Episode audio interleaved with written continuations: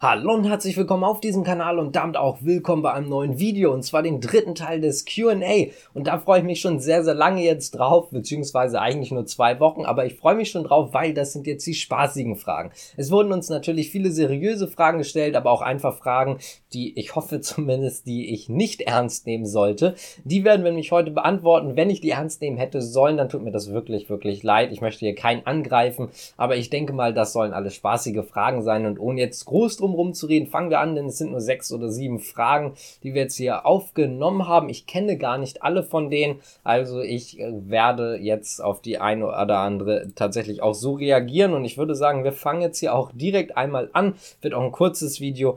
Was ist besser, der 10x DNA oder der Premium 4 von Dirk Müller? Sind beide richtig geil. Man muss einfach sagen, die können beide to the moon gehen. Ich meine, klar, der Chart jetzt vorher war vielleicht nicht toll, aber letztendlich ist der Punkt, das, was in der Vergangenheit war, ist scheißegal. Das, was jetzt in der Zukunft kommt, ist einfach toll. Und wenn jetzt Dirk Müller oder Frank Thelen sagen, wir nehmen jetzt einfach ein 100er Zertifikat auf den Nasdaq, kann das doch noch was werden. Also ich würde sagen, warum nicht kaufen?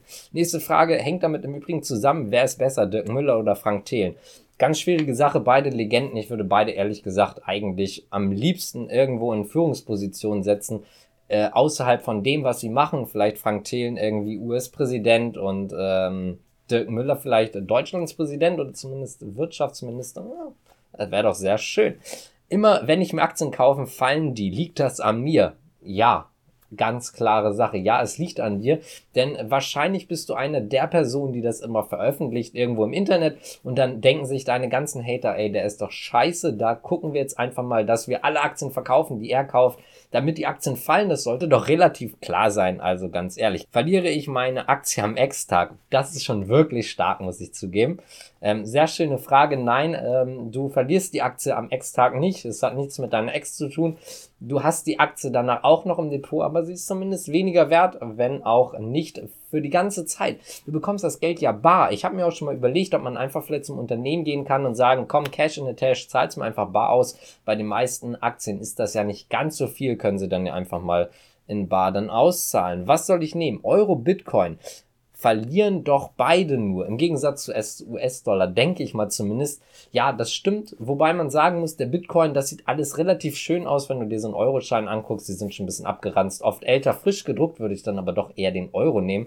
Es riecht, finde ich, noch sehr schön. Und damit kommen wir jetzt auch zur nächsten Frage. Und zwar lautet die, kann man mit einer Aktie mehr als 100% machen? Guck einfach mal hoch in den Himmel, da kannst du frei hinaus. Guck mal nach unten, da ist der Boden. Also ja, nach oben geht es immer. Vorausgesetzt natürlich, natürlich, du setzt nicht immer einen Stop bei 99% plus, dann könnte es vielleicht sehr schwer werden, aber normalerweise würde ich sagen, immer schön hoch hinaus, wobei bei mir in der Wohnung wird man sich jetzt den Kopf stoßen, aber ihr wisst zumindest, was ich meine. Die nächste Frage wäre dann, wenn ich für einen Aktiensplit mit 1 zu 100.000 stimme, kann ich mir das Unternehmen dann nicht einfach kaufen?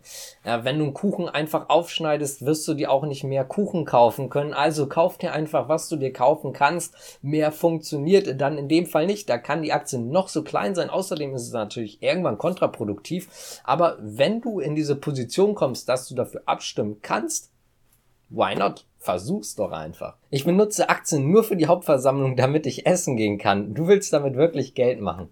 Das ist schon wirklich stark. Ganz ehrlich, das ist auch dieser richtige Lifestyle. Das ist die richtige Mentalität. Denn warum sollte man im Prinzip Geld verschenken. Geht man einfach zur Halbversammlung, geht dort einmal richtig schön essen, kann man natürlich auch im Restaurant, aber es macht ja gar keinen Spaß. Also ich stimme dir dazu, vielleicht ist das einfach der schlauere Weg. Muss jeder selber wissen letztendlich. Aber ich würde sagen, wenn euch das Ganze gefallen hat, dann könnt ihr auch gerne abonnieren, liken. Ist natürlich alles nur ein Spaß gewesen, aber danke fürs Zuschauen und bis zum nächsten Mal. Ciao.